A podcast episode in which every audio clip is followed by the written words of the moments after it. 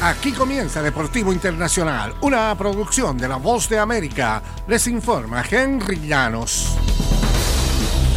En el béisbol internacional, Joey Meneses conectó dos vuelas cercas, incluido uno crucial de tres carreras en el cuarto para liderar a México una victoria el domingo de 11-5 sobre Estados Unidos en el Clásico Mundial de Béisbol.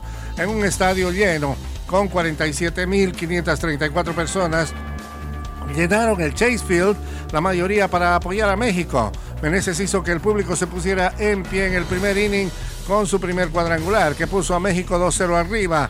Esos vítores se oyeron aún más en el último con el segundo, un potente batazo entre el jardín izquierdo y el central, que remolcó a Randy Arozarena y Alex Verdugo y dejó la pizarra 7-1. El primer jonrón de Meneses fue ante el abridor Nick Martínez, que cargó con la derrota, y el segundo ante Brady Singer.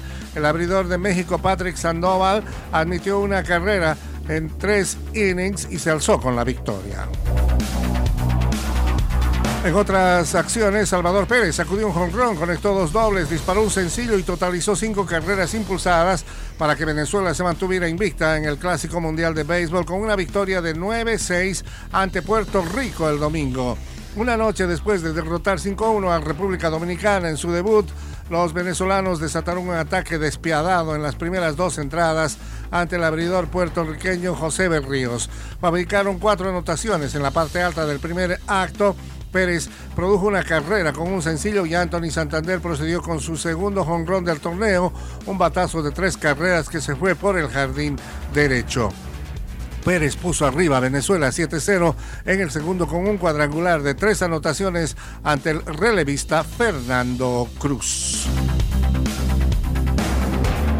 En el fútbol internacional, sumido en un escándalo por los pagos que hizo un directivo del comité de árbitros, el líder Barcelona necesitó de cierta ayuda del VAR para mantener el domingo su ventaja de nueve puntos sobre el Real Madrid en la Liga Española.